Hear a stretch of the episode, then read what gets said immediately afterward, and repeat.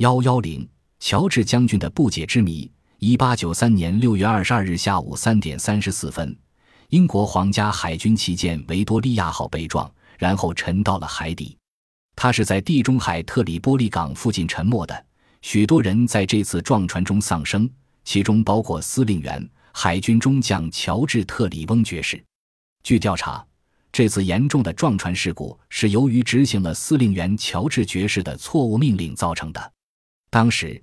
他命令同一中队的两艘战舰——旗舰维多利亚号和另一艘战舰坎普顿号——互相向内向前转向。这道让人不知所措的调动令使整个舰队混乱不堪。直到他发现两艘战舰即将相撞时，才匆忙下令维多利亚号殿后。令人不可理解的是，身经百战、具有丰富经验、航海家兼舰队司令的乔治将军怎么会下了这么……道灾难性的调动令，更令人不解的是，就在乔治将军所在的旗舰和坎普顿号相撞的时刻，乔治夫人正在伦敦伊顿广场他的家里举行招待会。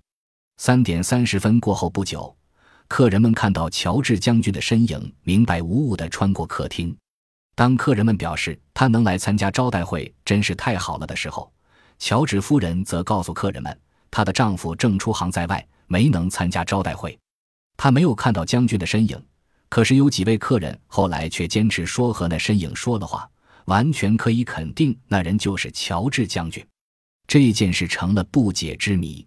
有人认为，也许是乔治将军知道自己面临死亡，将灵魂托付给了家里，从而以某种方式在客厅里显示自身即将消失的身影吧。本集播放完毕，感谢您的收听。喜欢请订阅加关注，主页有更多精彩内容。